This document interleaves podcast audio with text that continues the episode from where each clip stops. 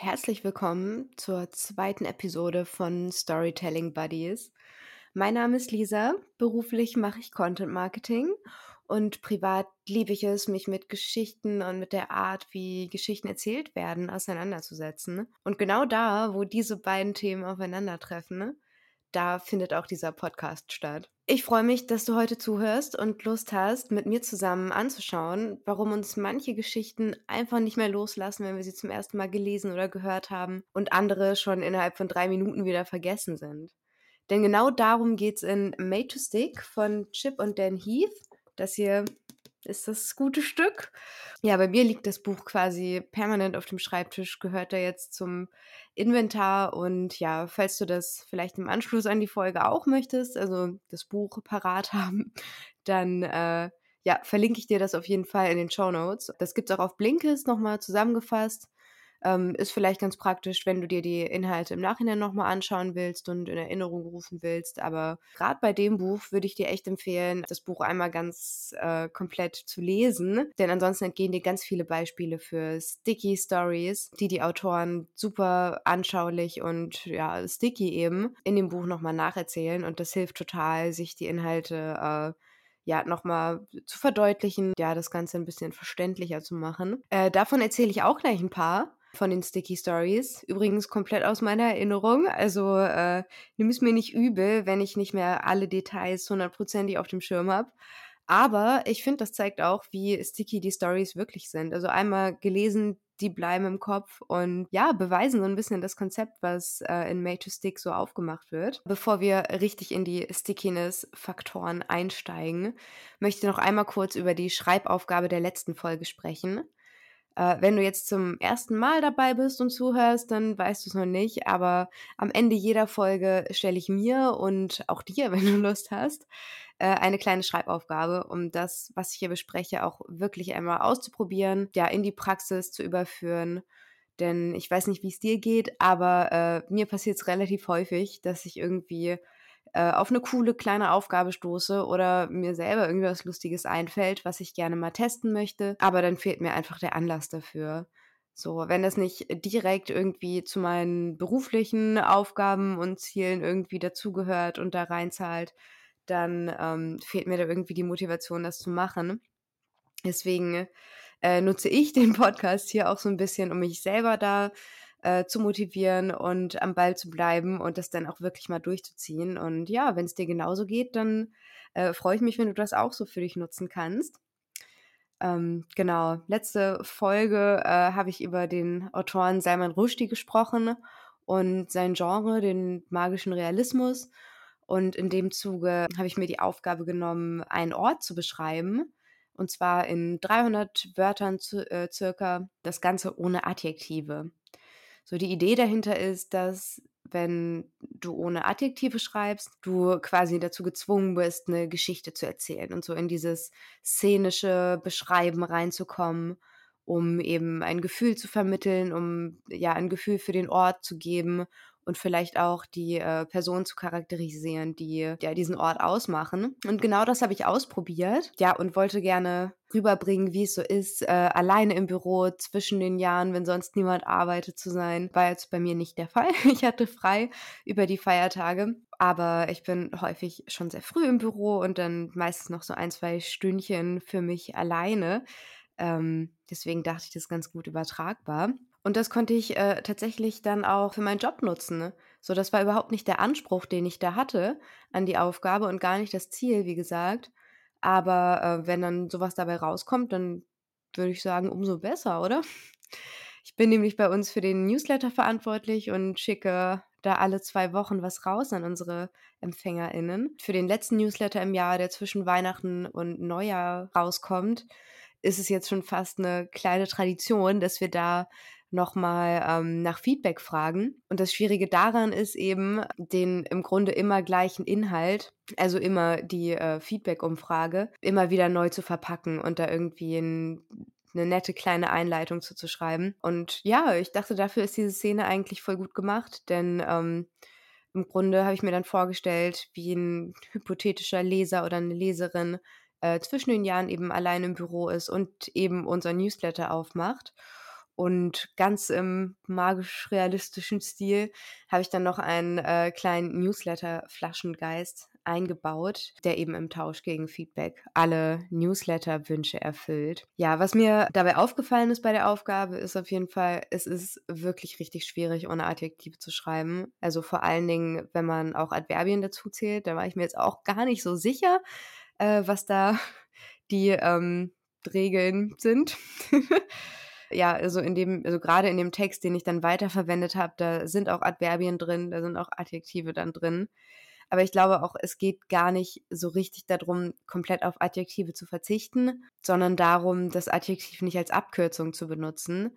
Und jetzt in meinem Fall zum Beispiel zu sagen, ja, es ist still im Büro, sondern sich wirklich darauf einzulassen, da so eine Szene draus zu machen und bildlich zu beschreiben, was passiert und was sinnlich wahrnehmbar ist, um das Ganze ein bisschen mehr auszuschmücken. Und das finde ich hat echt gut funktioniert. Ja, noch kurz zum magisch-realistischen Teil. Ähm, denn was mich nach der letzten Podcast-Aufnahme noch äh, länger beschäftigt hat, ist der Gedanke, dass, beim, dass es beim magischen Realismus darum geht, sich wirklich zu überlegen, wie es sich auf die gesamte geschriebene Welt auswirkt, wenn fantastische Dinge darin real sind und zum Beispiel ein Flaschengeist im Newsletter sitzt. Denn ich glaube, ich brauchte irgendwie diesen ähm, Gedanken, dass sich das auf wirklich alles auswirkt, um ja aus einer Analogie, wenn man so will, eine richtige Metapher zu machen.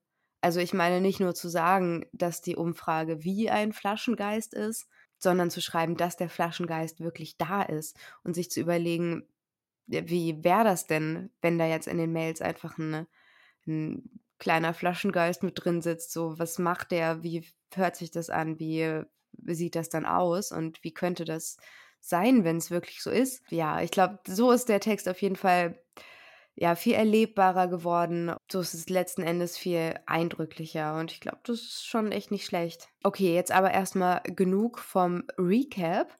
Äh, jetzt wieder zu Made to Stick und Stories, die wirklich hängen bleiben. Ich möchte immer gerne mit einem kleinen Fundstück aus Social Media in die neue Folge, ins neue Thema reinstarten. Ähm, und diesmal habe ich überlegt, welcher Post, den ich in den letzten Wochen oder letzten Tagen gesehen habe, ist mir denn wirklich im Gedächtnis geblieben? Welcher Post war sticky sozusagen? Und dafür, dass ich äh, wirklich gar nicht wenig auf verschiedenen Plattformen unterwegs bin, waren es doch gar nicht viele äh, Posts, an die ich mich wirklich noch konkret erinnern konnte. Mitgebracht habe ich jetzt einen LinkedIn-Post von Henning Staud. Mir geht es jetzt auch gar nicht darum, wer das ist und worum es jetzt auch inhaltlich geht in dem Post, ähm, sondern eigentlich nur darum, dass ich mich an den noch gut erinnern konnte. Ähm, der ist mir im Gedächtnis geblieben und letzten Endes warum. Äh, das schauen wir uns aber später an. Jetzt lese ich dir erstmal kurz den Post vor und ähm, ja, wenn du auf Spotify oder auf YouTube das Video zu, dem, zu der Folge hier schaust, dann siehst du jetzt hoffentlich auch den Post. Das äh, hängt jetzt sehr von meiner von meinen Nachbearbeitungsskills ab. Wir werden sehen, ob ich das hinbekomme. Äh, aber so oder so, vorlesen kann ich es auf jeden Fall. Also, let's go. Unser Team liebt sie, aber wir schaffen sie trotzdem ab. Die kostenlosen Mittagessen im Office. Vor zwei Monaten habe ich bereits in einem Post über unserem Mittagessen geschrieben und gezeigt, wie super die Free Meals bei den Leuten ankommen. Warum schaffen wir diese also zum 01.01.2024 komplett ab? Ganz ehrlich, es wurde einfach zu teuer. 2023 haben wir insgesamt eine saftige fünfstellige Summe nur für das Mittagessen unseres Teams ausgegeben. Das ist in Zeiten, in denen man äußerst kosteneffizient wirtschaften muss, einfach zu viel. Wir haben 2022 den Benefit eingeführt, die Mittagsgerichte von Hofmann für alle im Office, für alle, die im Office arbeiten, zu bezahlen. Wir waren damals täglich sechs bis sieben Leute, die Kosten waren überschaubar. Mittlerweile arbeiten 30 Leute bei uns. Viele davon essen regelmäßig mittags im Office. Durch unser starkes Personalwachstum haben wir die Kosten fürs Mittagessen, Getränke etc. ehrlich gesagt etwas aus den Augen verloren. Ich nutze die Zeit zwischen den Jahren immer ganz gerne und schaue mir unsere Einnahmen und Kostenstruktur nochmal im Detail an. Dabei wurde mir bewusst, wie viel wir wirklich monatlich für das Mittagessen an Geld raushauen. Wir bieten die Gerichte ab dem 01.01.24 weiterhin im Office an, allerdings zahlt das jetzt jeder selbst. War das der richtige Schritt? Was denkst du? So, und äh, jetzt möchte ich erstmal gar nicht weiter auf den Post eingehen, denn ich möchte lieber am Ende, wenn wir herausgefunden haben, was Sticky Stories eigentlich so ähm, ausmacht, einfach nochmal drauf zurückkommen und dann schauen, warum gerade dieser Post bei mir hängen geblieben ist. Und ja, ich denke, das macht mehr Sinn, das am Ende zu machen. Also höchste Zeit, dass wir mit den Stickiness-Faktoren aus Made to Stick loslegen. Ähm, denn in Made to Stick haben sich die zwei Autoren angeschaut, was die Geschichten gemeinsam haben, die unsere Aufmerksamkeit erregen, uns im Kopf bleiben und die wir dann auch weitererzählen. So, dabei sind sie auf sechs Faktoren gekommen, die so eine Sticky Story ausmachen. Kleiner Disclaimer vorab. Das sind zwar sechs einzelne Faktoren, aber äh, ich würde sagen, die funktionieren nur im Zusammenspiel miteinander. Also ich glaube, es wird selten vorkommen, dass eine Story, eine Sticky Story oder auch eine von den Beispielgeschichten, die ich ähm, gleich erzähle, irgendwie nur ein Faktor davon verinnerlicht darstellt. Ich glaube tatsächlich sind es mehrere davon oder vielleicht auch sogar alle im besten Fall, äh, die irgendwie zum Tragen kommen. Deswegen, das ist manchmal gar nicht so einfach zu trennen. Aber ja, das nur vielleicht als kleinen Hinweis vorweg, ja, wie du dir die in der Anwendung vorstellen kannst. Aber ja, lass uns jetzt erstmal loslegen ähm, und uns die sechs Schritte zum Success oder die Six Steps zum Erfolg genauer anzuschauen. So, das erste S von Success, wenn man es buchstabiert, steht für simple. Das heißt nicht, dass deine Story simple im Sinne von einfach oder einfach gestrickt oder dümmlich oder sowas sein soll. Ähm, das meint einfach, dass deine Geschichte auf den Punkt sein muss. So eine Sticky Story hat ein ganz klares Messaging und vermittelt eine eindeutige Kernbotschaft, die einfach wiederzugeben und zu verinnerlichen ist. Und ähm, die Autoren haben ja ein Beispiel aus der Unternehmenskommunikation äh, mitgebracht, um das Ganze nochmal zu veranschaulichen. Und zwar gibt es da eine Airline, ähm, die sich ganz klar als The Low Fare Airline versteht. Und diese Positionierung ist einfach total klar und ähm, total einfach verständlich. Ja, lässt sich auch von jedem Mitarbeiter, jeder Mitarbeiterin anwenden und herunterbrechen auf ähm, alle Entscheidungen, die irgendwie getroffen werden müssen in dem Unternehmen. So zum Beispiel, wenn die Frage im Raum steht, ob nicht ein extra Sandwich für die Gäste angeboten werden soll auf den Flügen. So, dann wird gefragt, so zahlt es darauf ein, dass wir die Low-Fare Airline sind oder werden? Und ähm, die Antwort ist dann nein. So klar, den Fluggästen gefällt das vielleicht, wenn es äh, noch ein extra Sandwich gibt. So, das ist ja erstmal eine schöne Sache. Aber im Endeffekt hat es nichts mit dem Ziel zu tun, die Low-Fare-Airline zu sein. So eventuell erhöht das sogar die Preise, weil extra Sandwich kostet extra Geld. Es ist dann quasi am Ziel vorbei. Und so lässt sich das eben mit quasi jeder Entscheidung, die getroffen werden muss, dann machen. So, das ist dann, das funktioniert wunderbar, diese sticky Selbsterzählung, um das Unternehmen dann zu alignen und so auf das, ja, auf das eine Ziel, das eine gemeinsame Ziel zu committen. Aber äh, gleichzeitig funktioniert das halt auch nach außen. Für die Fluggäste ist es ja relevant zu wissen, so steht diese Airline jetzt für die Airline, ähm, wo ich extra Sandwiches bekomme, zum Beispiel, oder ähm, wo ich den günstigsten Flug bekomme. Und es ist klar, wofür die Airline stehen möchte und ähm, das funktioniert dann gleichzeitig nach innen und nach außen. Okay, kommen wir zu Punkt 2, dem U von Success. Das steht für Unexpected. Denn ähm, eine Sticky Story ist auch immer überraschend. So, sie muss mit gewohnten Mustern brechen, um Aufmerksamkeit zu erregen und erstmal ja, so die, das initiale Interesse beim Publikum zu wecken. Aber das ist dann auch so der Faktor, der dafür sorgt, dass die Geschichte im Endeffekt weitererzählt wird. Denn wenn es nur eine Nachricht äh, übermittelt, die jeder schon kennt, dann ähm, bringt es auch gar nichts, das irgendwem noch davon zu erzählen. Also von daher auch richtig wichtig, immer so einen Überraschungsfaktor zu haben, so einen kleinen Twist ähm, zu haben, den du herausarbeiten kannst und dann auch in den Vordergrund stellen kannst. Es gab zum Beispiel eine Untersuchung dazu, wie ungesund Popcorn eigentlich ist und wie viel Fett so eine Tüte Popcorn im Kino enthält. Jetzt geht es eben darum, diese Nachricht möglichst sticky zu kommunizieren und dann ja, weiß ich nicht, könnte man darüber sprechen, wie hoch der Anteil von Fett prozentual gesehen ist. Aber ich meine, so im Endeffekt weiß man ja, dass Popcorn vielleicht nicht unbedingt so das gesündeste Lebensmittel ist. Das ist jetzt nicht überraschend oder so. Aber was es wieder überraschend macht, ist, wenn man das in Relation setzt. Die Autoren haben dann hier das Beispiel genannt mit, äh, dass eine Tüte Popcorn so äh, noch mehr Fett sogar enthält als ein ganzes Fastfood-Menü mit Burger und Pommes und allem drum und dran. Und das ist dann schon wieder unerwartet. Das würde man jetzt so nicht vermuten. Ne? Und das dringt dann auch durch. So, das, das ist auch simpel. So, das ist ein eindeutiges Bild und irgendwie ein Vergleich, der mehr Sinn macht, als ja so und so viel Prozent von Popcorn sind eigentlich nur Fett. So, das äh, ist bildlich, das kann man sich gut vorstellen. Das wird dann auch weiter erzählt. So, und damit kommen wir auch schon zum dritten Stickiness Factor, äh, dem ersten C von Success, und das steht für credible, also für glaubwürdig.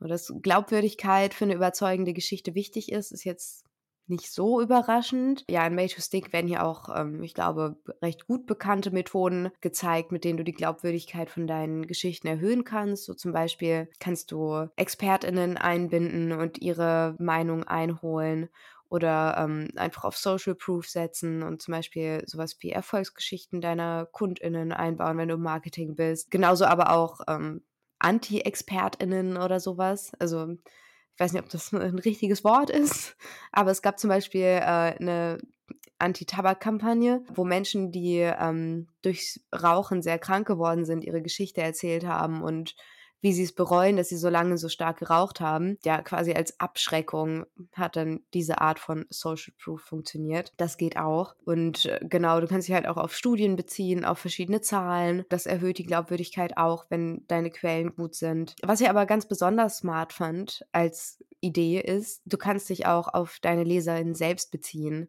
So, du kannst sie selbst als Instanz nutzen, die die Glaubwürdigkeit deiner Story verstärkt. Das geht, indem du äh, die LeserInnen ihre eigenen Erfahrungen aufrufen lässt, die dann zeigen, dass deine Geschichte stimmt. So zum Beispiel könntest du sowas schreiben wie, wann hast du zuletzt einen Vogel singen gehört? Ganz genau. Seit den letzten fünf Jahren ist die Vogelpopulation um 30 Prozent zurückgegangen.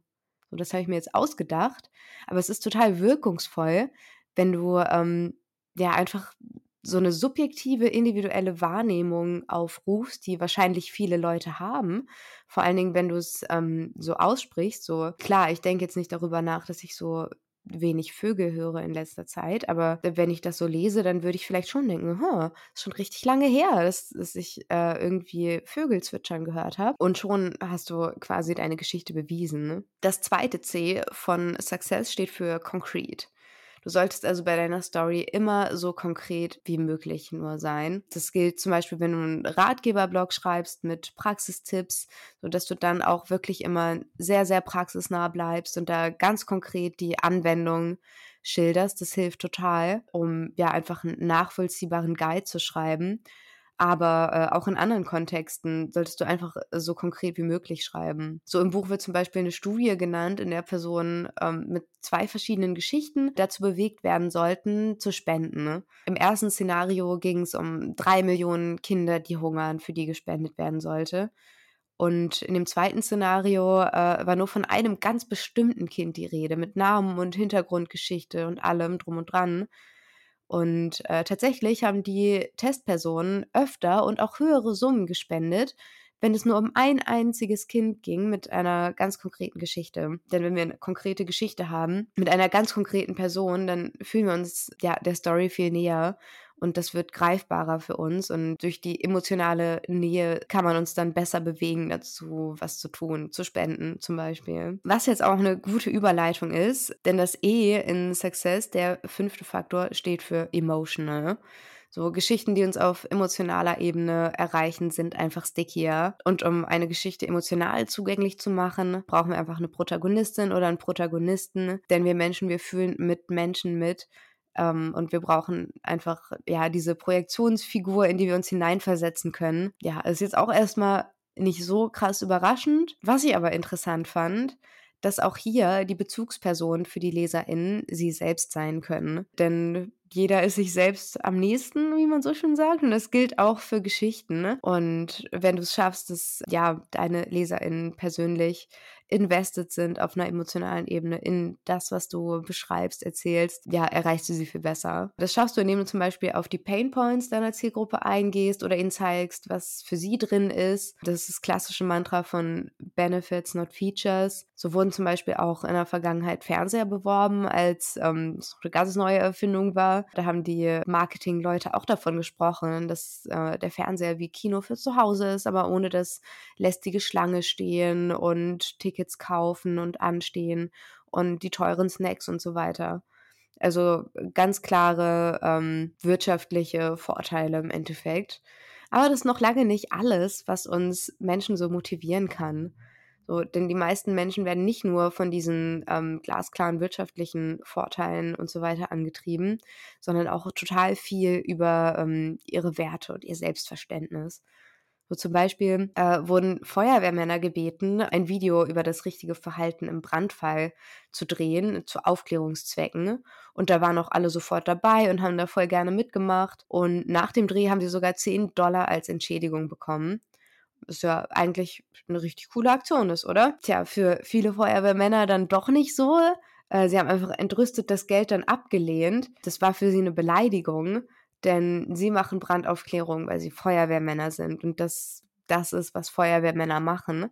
Und das machen sie nicht für Geld. Da haben sie sich beleidigt gefühlt. Das heißt, äh, es geht bei emotionalem Erzählen, also besonders im Marketing auch, sehr viel darum, das Selbstverständnis deiner Zielgruppe erstmal zu verstehen, zu verstehen, wie sie sich selbst sehen oder sehen wollen, was ihre Werte sind dahinter und ähm, ja, hier dann durch die Geschichte den richtigen Anschluss zu finden und den richtigen Ton zu treffen. Ich glaube, dann, das ist schon richtig viel wert, damit sich deine Zielgruppe verstanden fühlt. So, und der letzte Faktor, der quasi für die beiden letzten S's in Success steht, einfach weil es so wichtig ist, ist die Story. Und das ist gleichzeitig der Faktor, der die ganze Zeit schon präsent war in jedem Beispiel, was ich hier nacherzählt habe. Denn ja, wie gesagt, die ganzen Faktoren funktionieren nur im Zusammenspiel miteinander.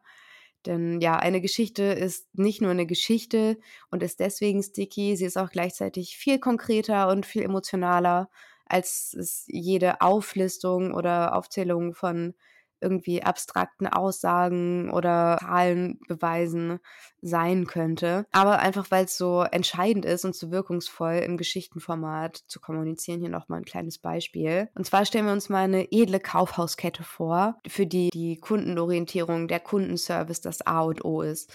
Das ist die Priorität von allen MitarbeiterInnen und das ist auch das Erste, was sie neuen Kolleginnen einschärft. Kundenservice ist, ist immer oberste Priorität. Das könnten sie sagen, um da neue Leute einzuarbeiten. Aber genauso gut könnten sie auch eine kleine Geschichte erzählen und sagen, bei uns ist der Kundenservice so wichtig, dass wir selbst die Weihnachtseinkäufe unserer Kundinnen als Geschenke verpacken, die sie gar nicht bei uns gekauft haben. Wir machen das sogar, wenn sie überhaupt nichts bei uns gekauft haben. Wir packen alles für die ein. Und das ist dann wirklich was Greifbares, womit neue MitarbeiterInnen wirklich was anfangen können. Denn das lässt sich übertragen auf ganz viele Situationen, wo sie mit äh, Kunden zu tun haben im Alltag, die vielleicht was zurückgeben wollen oder sich beschweren. So, dann kann man viel besser einschätzen, so bis zu welchem Grad ähm, gehe ich auf die Kunden ein da hilft einfach so eine Geschichte total, um so sowas zu vermitteln. So, das waren auch schon die sechs Stickiness-Faktoren, ähm, mit denen du erfolgreich eine Geschichte schreibst, die im Gedächtnis bleibt und weitererzählt wird im besten Fall. So wie ich das gemacht habe mit diesem LinkedIn-Beitrag von an, vom Anfang. Und den, ja, habe ich mir jetzt mit diesem Wissen aus Major Stick nochmal angeschaut um ja einfach mal zu schauen, was daran ist sticky, warum ist mir das im Gedächtnis geblieben. Und ich würde sagen, erstmal relativ eindeutig ist es eine Geschichte. So, es gibt einen Protagonisten, hier den Verfasser des Posts, der da was entschieden hat und was macht. Wir haben auch einen ganz konkreten Timeframe und die Anzahl der Leute ist genannt, die Summe quasi, sogar die Catering-Firma ist namentlich genannt. Also es ist auch alles sehr, sehr konkret. Es ist auch ein sehr emotionales Thema. So, das ähm, betrifft wahrscheinlich die wenigsten Leute auf LinkedIn direkt. Also es geht ja hier nicht um meinen Arbeitgeber, der irgendwie das Mittagessen streicht, sondern einfach um einen Arbeitgeber, der das tut. aber trotzdem kann ich mich als Arbeitnehmerin ja voll in die MitarbeiterInnen da hineinversetzen und kann mir überlegen, oh, wie fände ich das, wenn sowas passiert? Oder auch andersrum, so viele sind ja auch ähm, Geschäftsführer, Unternehmensinhaber, GründerInnen auf LinkedIn. Die können sich natürlich auch fragen, so, boah, was würde ich in so einer Situation tun? Schwierig, wirtschaftliche Lage, ah, Benefit, ja, nein und, und so weiter.